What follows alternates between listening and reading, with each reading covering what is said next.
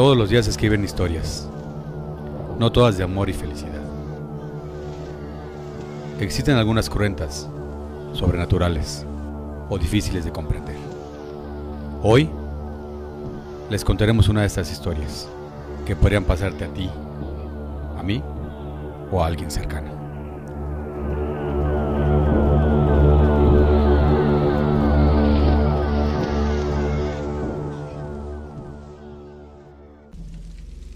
La pata de mono. W. W. Jacobs. Era una noche fría y húmeda, y en una pequeña sala de un pueblo cualquiera, el fuego ardía en la chimenea. Un padre jugaba al ajedrez con su hijo. La vieja esposa hacía comentarios al aire mientras tejía un suéter de lana. Escuchen el rumor del viento, dijo el señor White. No creo que venga esta noche. Es lo malo de vivir tan lejos, vociferó con repentina violencia. De todos los barrios, este es el peor. El camino es un pantano. El hijo le había dado jaque mate al padre y éste gritaba, pues no le gustaba perder. No te afliges, ganarás la próxima vez, le dijo su esposa. El señor White creyó adivinar una mirada de complicidad entre su esposa y su hijo. Ahí viene, dijo Helbert White, al escuchar unos pasos que se acercaban. Se paró rápidamente para abrir la puerta y entró un forastero. El sargento Morris, dijo el señor White, presentándolo a su familia. El sargento y el señor White tomaban un whisky y conversaban. La familia estaba impresionada con las narraciones que hacía el forastero acerca de la guerra, epidemias y pueblos extraños. El señor White evocó la guerra y sus ganas de ir a la India. El sargento le dijo que era mejor quedarse en casa. Me gustaría ver esos viejos templos, dijo el señor White. ¿Qué fue, Morris, lo que usted empezó a contarme? Hace unos días sobre una pata de mono. ¿Una pata de mono? preguntó la señora. Esa es lo que llaman magia en la India, dijo con desgana el sargento. Los tres miembros de la familia lo miraron con avidez. El sargento Morris terminó su vaso de whisky y dijo, A primera vista, es una pata momificada que no tiene nada de particular, explicó sacando algo que tenía en el bolsillo. La señora retrocedió espantada y el hijo tomó la pata de mono examinándola atentamente. ¿Qué tiene de extraordinario? preguntó el señor White, mientras se la arrebataba a su hijo para examinarla. Un viejo fakir hindú le dio poder mágico, respondió Morris, y le confirió esta magia. Tres hombres pueden pedirle tres deseos. Habló tan seriamente que la familia sintió pena por sus carcajadas. ¿Y por qué no ha pedido usted los tres deseos? preguntó Herbert White. Los he pedido, respondió el sargento palideciendo. ¿Y se cumplieron? preguntó la señora White. Se cumplieron, afirmó el sargento Morris. Y además de mí, otro hombre los pidió y se cumplieron. No sé cuáles fueron sus dos primeros deseos, pero el último fue la muerte. Es por eso que yo tengo la pata de mono dijo las palabras con tanta gravedad que produjo un silencio muy extraño en la sala. Morris, si ya obtuvo sus tres deseos, ¿para qué conservar la pata de mono? dijo finalmente el señor White. Quizá he querido venderla, pero no lo haré. Ya ha causado bastantes desgracias. Y diciendo esto, arrojó la pata al fuego.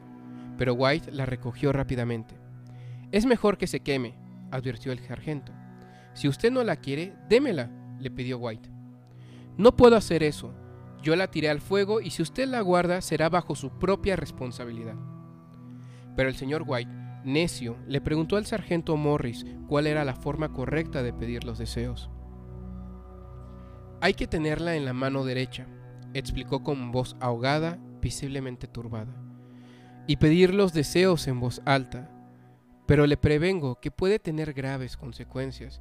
Si está resuelto a pedir algo, pide algo razonable, le dijo Morris, tomándolo fuertemente del brazo. El señor White guardó su talismán en el bolsillo luego, y luego cenaron todos. Después, el sargento Morris se retiró con él semblante sombrío. ¿Le pagases por la pata de mono? le preguntó su esposa. Una cosa de nada, ¿Qué podría dar a cambio de ser felices, ricos y poderosos? El señor White sacó de su bolsillo la pata y la examinó cuidadosamente. No se me ocurre nada que pedir. Tengo todo lo que quiero, aunque quizá podría solicitar 200 libras para poder pagar la hipoteca de la casa. Sonrió, avergonzada de su credulidad, y levantó el talismán hacia el cielo mientras lo miraba fijamente con una mezcla de curiosidad y espanto. El hijo puso una cara solemne e hizo un guiño a su madre tocando el piano unos acordes graves. Quiero 200 libras, pronunció el señor White. Un gran estrépito del piano contestó sus palabras. El señor White dio un grito y su mujer y su hijo corrieron hacia él. ¡Se movió! dijo mirando con horror el objeto y lo dejó caer. Se retorció en mi mano como una víbora. Pero yo no veo el dinero, observó el hijo recogiendo el talismán y poniéndolo sobre la mesa. Apostaría a que nunca lo veré. La familia se sentó junto al fuego. Padre e hijo terminaron de fumar sus pipas. El viento era más fuerte que nunca. El señor White se sobresaltó cuando se golpeó una puerta en la parte superior de la casa. Un silencio deprimente los envolvió hasta que se levantaron para ir a acostarse. Quizá encuentres el dinero en una gran bolsa sobre tu cama, le dijo Herbert a su padre. Una aparición horrible, agazapada encima del ropero, estará esperándote, insinuó una burla. El señor White se quedó solo en la sala observando las brasas de la chimenea y vio caras en ellas. La última era tan simiesca, tan horrible, que con una nerviosa risa se retiró a dormir llevando la pata de mono con él. A la mañana siguiente, mientras desayunaba, el señor White se rió de sus propios temores. La pata de mono, arrugada y sucia, estaba sobre el aparador. La señora dijo a su esposo que todo era invención del sargento, que había querido obtener un par de monedas representando una farsa. Si consiguieras 200 libras, ¿Qué mal podría hacerte? agregó. Según Morris, las cosas ocurren tan naturalidad que parecen coincidencias, dijo el padre. Espero que no encuentres el dinero antes de mi regreso, dijo Herbert levantándose de la mesa. La madre se sonrió y lo acompañó hasta la entrada para verlo alejarse por el camino. De vuelta al comedor ridiculizado la inocencia de su marido, sin embargo, cuando el cartero llamó a la puerta, corrió a abrirla, pero solo traía la cuenta del sastre. A pesar de lo que digan, la pata de mono se movió en mi mano. Puedo jurarlo, aseguró el señor White. Habría sido tu imaginación, le dijo su esposa, poniéndose de pronto muy seria y rígida. Observaba los misteriosos movimientos de un hombre que rondaba la casa y no se decidía a entrar. Notó que estaba bien vestido y que se había detenido tres veces en el portón hasta que por fin se decidió a llamar.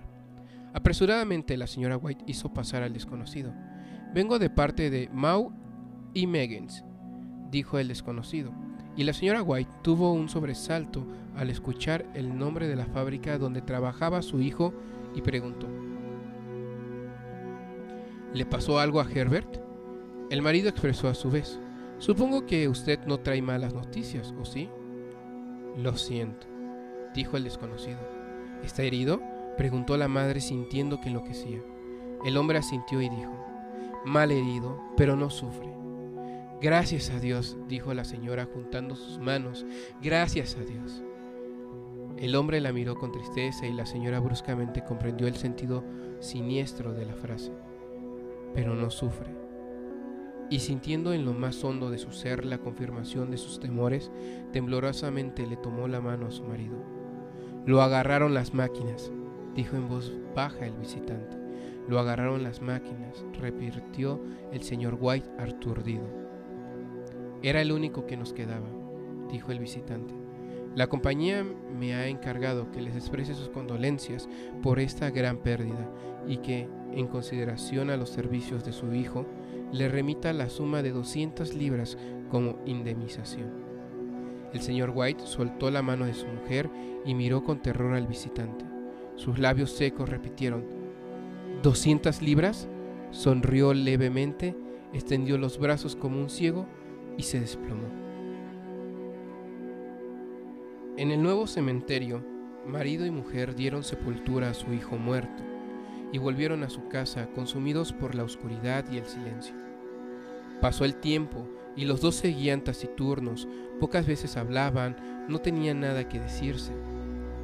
Una semana después, el señor White, despertándose de su improviso, en medio de la noche, extendió la mano y comprobó que su esposa no estaba en la cama. Entonces escuchó un llanto junto a la ventana.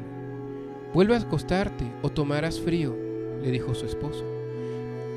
Mi hijo tiene más frío, respondió la señora White sollozando y terminó dando un alarido. La pata de mono, la pata de mono. Está sobre la repisa, le dijo su marido. Pidamos otro deseo, dijo la mujer enloquecida. Pidamos que nuestro hijo vuelva a la vida. Dios mío, ¿estás loca? ¿Qué no ha sido suficiente? Búscala pronto y pide el deseo. Mi hijo, oh Dios mío, mi hijo. Mujer, trata de razonar. Está muerto desde hace más de diez días. Solo pude reconocerlo por el traje. La máquina lo desfiguró y... No importa. ¿Crees que me dará horror el hijo que he criado? El señor White, resignado, bajó por el talismán maldito y regresó a la habitación donde su esposa estaba como poseída. Había algo sobrenatural en ella. Le tuvo miedo. Pídelo, gritó la mujer con violencia. Es absurdo y perverso, balbuceó el marido. Pídelo, repitió la señora. El hombre levantó la mano. Deseo que mi hijo viva de nuevo. La pata de mono cayó al suelo. El señor White la miró con el espanto. Luego, temblando, se dejó caer en una silla mientras la mujer se acercaba a la ventana y levantaba la cortina. El hombre no se movió de su posición hasta que el frío lo traspasó. Su mujer permanecía asomada a los cristales. La vela se había consumido hasta casi apagarse y proyectaba en las paredes y el techo sombras vacilantes. Por fin se acostaron. Escuchaban el latido del reloj. Crujió un escalón. La oscuridad era opresiva. El señor White prendió un fósforo y bajó a buscar una vela. Al pie de la escalera el fósforo se apagó. Se detuvo para encender otro. Un golpe furtivo casi imperceptible resonó en la puerta de la entrada. Los fósforos cayeron. Permaneció inmóvil hasta que se repitió el golpe. Huyó a su cuarto, cerró la puerta y se escuchó un tercer golpe. ¿Qué es eso? Gritó la mujer. Un tejón, dijo el hombre. Un tejón se me cruzó en el camino. Un fuerte golpe retumbó en toda la casa. ¡Es Herbert! ¡Es Herbert! La señora White corrió hacia la puerta, pero su marido la alcanzó. ¿Qué vas a hacer? dijo ahogadamente. Es mi hijo, es Herbert, gritó la mujer luchando por liberarse. Suéltame, tengo que abrir la puerta. Por amor de Dios, no lo dejes entrar dijo el hombre temblando. ¿Tienes miedo de tu propio hijo? gritó ella. Suéltame, miserable. Ya voy, hijo, ya voy. Hubo dos golpes más. La mujer se liberó y salió del cuarto. El hombre la siguió y la llamó mientras bajaba las escaleras. Escuchó el ruido de la tranca de la puerta. Oyó el cerrojo y luego la voz de la mujer anhelante. La tranca, no puedo alcanzarla. El marido, arrodillado, Tanteaba el piso buscando la pata de mono. Tengo que encontrarla antes de que eso entre, se dijo.